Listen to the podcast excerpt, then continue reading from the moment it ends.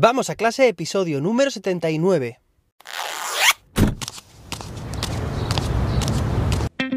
Soy José David, maestro, formador de docentes y creador de contenidos. En este podcast te cuento reflexiones, aprendizajes y recomendaciones mientras voy a clase para que tú también puedas mejorar la tuya. Hoy es jueves, día 5 de mayo de 2022. Hoy es el Día Internacional de la Matrona y el Día Mundial de la contraseña, de las contraseñas seguras. ¿Sabéis cuál es la contraseña más utilizada? Esto va a parecer un poco irónico. En todo el mundo, bueno, pues 1, 2, 3, 4, sí. Así que bueno, vamos a intentar que, bueno, tanto que nosotros como nuestro alumnado, cuando tenga que crear una contraseña tenga unos criterios para que su contraseña sea lo más segura posible. Ya sabéis, utilizar, bueno, pues caracteres mayúscula, minúscula, eh, números también y símbolos, signos. Bueno, pues nada, hoy tenemos un episodio muy interesante porque vamos a hacer una introducción al modelo Flip Classroom o también llamado en español la clase invertida. Me alegra mucho empezar con esta serie de episodios en los que vamos a ir tratando pues esta temática que me encanta Así que, bueno, pues vamos a ello. Pero antes de nada me gustaría recordarte que ayer no te lo dije, bueno, pues, pues ayer al final supe cuál fue el problema que hubo por la no publicación del episodio del martes y bueno, ya os comenté que me puse en contacto con Anchor, que es la plataforma donde alojo mis, mis episodios y bueno, me comentaron que había habido un problema, evidentemente, que lo han solucionado, que han reforzado su servicio lo han hecho mucho más robusto y que evidentemente ya está solucionado porque ayer y hoy has podido escuchar, estás pudiendo escuchar el episodio. Pese a todo, estoy muy contento con el servicio, han respondido muy rápido y han resuelto el problema pronto. Y bueno, pues seguiré, seguiré por supuesto en esta plataforma que es además de Spotify. Bueno, pues vamos a empezar. Vamos a empezar con la introducción a este modelo, el modelo Flipped Classroom o clase invertida.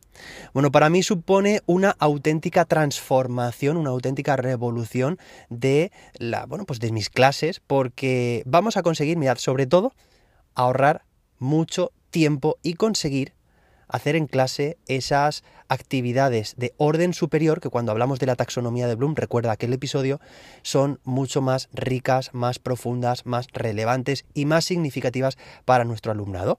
Así que, bueno, pues ¿en qué consiste? Mirad, habitualmente en una clase, podríamos decir, clásica o tradicional, bueno, pues ¿qué hacemos? El docente pues se encarga de hacer una explicación a su alumnado en clase sobre los contenidos que desea que aprendan, pero claro, si nos quedamos aquí, se queda en una educación básicamente o meramente transmisiva y claro, esto no es lo que vamos buscando, que no solamente por escuchar nuestro alumnado va a aprender, evidentemente luego tiene que poner en práctica y hacer muchas más cosas, ¿vale?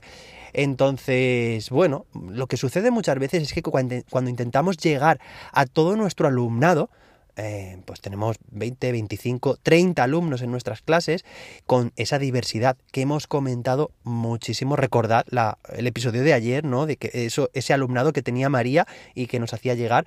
Bueno, pues es difícil llegar a todo nuestro alumnado. Hay muchos, o hay unos cuantos, mejor dicho, que puede ser que tu explicación la entiendan a la primera o a la segunda. Y bueno, aún así quedarán dudas y tendremos que ir contestándolas. Pero claro, siempre habrá un grueso de alumnado que todavía no lo entienda, no lo vea. Claro, esto dependerá mucho de la claridad de nuestra explicación, de si utilizamos metáforas o analogías, si estamos utilizando un soporte audiovisual si estamos haciendo una demostración y lo están viendo. Claro, esto depende de muchos factores, pero sobre todo también depende de, bueno, de las características de cada estudiante. Entonces, encontraremos siempre estudiantes que no lo entienden, que no lo ven, que necesitan más ejemplos u otras explicaciones o con otras palabras. Así que, bueno, es fácil que en este tipo de modelo la digamos las sesiones, nuestras explicaciones se dilaten bastante en el tiempo.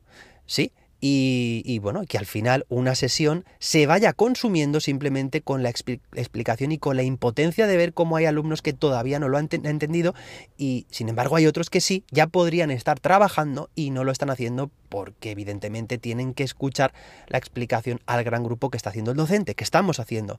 Así que, bueno, pues al final de la sesión quedan unos minutos, con suerte, para que el alumnado empiece a ponerlo en práctica, hacer actividades a practicar. Y lo que no, pues tradicionalmente se ha enviado deberes para casa, con lo cual, bueno, pues se llevan la parte, digamos, más compleja, más tediosa para casa, cuando además es un entorno en el que están ellos y ellas solas. Bueno, pues aquí entra como solución, con una capa de superhéroe, el modelo Flip Classroom, que busca darle la vuelta a la clase. ¿Cómo? Pues de forma muy sencilla, ya verás. Básicamente se trata en lo que se hace habitualmente en clase, se hace en casa, es el espacio individual, ¿vale? Aquí el modelo Flip Classroom divide en dos espacios el momento de aprendizaje. Por una parte, el espacio individual es cuando el alumno está en casa, habitualmente solo. Bueno, pues gracias al uso de la tecnología, hoy en día es muy fácil que esas explicaciones que habitualmente se hacen en clase se puedan seguir en casa. ¿Cómo? Pues a través de un vídeo, evidentemente.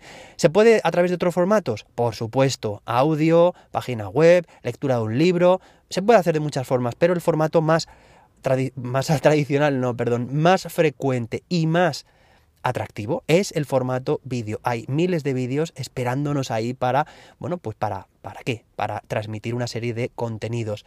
También el profe, la profe, se puede grabar y conseguimos de esta forma, bueno, pues vídeos con un poder de enganche todavía mayor para nuestro alumnado. Bueno, pero eso lo trataremos en otro episodio. No es requisito fundamental, ayuda, pero bueno, pues es opcional. Entonces, gracias a que existen muchas herramientas eh, que permiten enviar vídeos a casa, el profe luego puede ver qué alumnos, qué alumnas han visto esos vídeos, qué alumnos han trabajado. Incluso también se pueden insertar preguntas en esos vídeos. Oye, con un feedback inmediato, es decir, que conteste lo que conteste el alumno, va a tener una retroalimentación rápida para saber si lo ha hecho bien, si lo ha hecho mal y una breve explicación. Esto es brutal. Además, pues el profe puede ver las estadísticas a nivel de la clase de cómo ha ido, cuáles son los contenidos que mejor han comprendido sus alumnos y además también cuáles han sido aquellos en los que ha habido dificultades para tratarlos en clase. ¿Por qué? Porque ahora vamos al espacio grupal, ¿vale? El espacio en el que estamos en clase todos juntos. Bueno, pues ¿qué ventajas tenemos ahora? Que el profe ya sabe que su alumnado ha trabajado ciertos contenidos, esa explicación ha trabajado en casa, cada uno a su propio ritmo, es decir, quien ha necesitado más tiempo lo ha tenido, se ha podido ver el vídeo más veces, se ha podido parar, retroceder, bueno, increíble lo que se puede hacer, ¿no? Esa explicación no se demora tanto en el tiempo y en clase va pues a hacer una puesta en común y a resolver aquellas dudas que hayan quedado, aquellos cuellos de botella que haya habido o lo que queramos, ¿vale? Eso nos puede llevar, bueno, pues en lugar de 30, 40, 50 minutos esa explicación que había en el modelo clásico, aquí de esta forma pues nos puede llevar 5 o 10 minutos como mucho. ¿Y qué hacemos el resto de la sesión? Trabajar. Esa taxonomía la tenemos a nuestra disposición para ir ascendiendo. Ya hemos hecho la memorización y comprensión. Bueno, pues falta ahora aplicar sintetizar, analizar y bueno, evaluar y crear. Tenemos a nuestra disposición en clase, en el espacio grupal, la ayuda del docente, la ayuda del resto de compañeros, trabajar de forma cooperativa. Vamos a poder trabajar ABPs, aprendizaje basado en proyectos. ¿Por qué? Porque vamos a tener todo el tiempo de la sesión, o casi todo el tiempo, para poder aplicar, trabajar. Bueno, todo lo que hemos dicho, vamos a llegar hasta arriba de la taxonomía de Bloom. Y realmente, ya sabes, cuanto más se aprende es cuanto el alumno está más implicado, está haciendo. No es aprender por escuchar, es aprender haciendo y haciéndolo con los demás. Así que queda de esta forma en que en el espacio individual, es decir, en casa, se hace la parte más lúdica. Eh, podríamos decir que es ver un vídeo, pero al mismo tiempo es es, fundamental que se vea, es muy importante y se tiene que hacer además cumpliendo una serie de pautas. De hecho, vamos a trabajar esto en futuros episodios, cómo se trabaja en casa, ¿vale? Pero es una forma muy atractiva de hacerlo en clase, en casa, perdón, y luego en clase otra forma también muy interesante que es de forma interactiva con los compañeros poniéndolo en práctica. De esta forma vas a ahorrar mucho tiempo, vas a, bueno, vas a poder aplicar metodologías mucho más activas en clase y estaré encantado de que me escuches en siguientes episodios. Mm, a ver si me da tiempo, si lo tengo por aquí. Me comenta María, por cierto, dice, buenos días José David, ayer le contesté, dice, muchísimas gracias una vez, más, una vez más por tus sugerencias respecto a los alumnos que te comenté. Una gran ayuda, por cierto, me encanta escucharte cada mañana, te escucho mientras me dirijo al cole. Nos animas y motivas a tope. Feliz día. Pues feliz día también para ti, María, y para todos. Mañana nos escuchamos viernes con más y mejor. Hasta entonces, que la innovación te acompañe.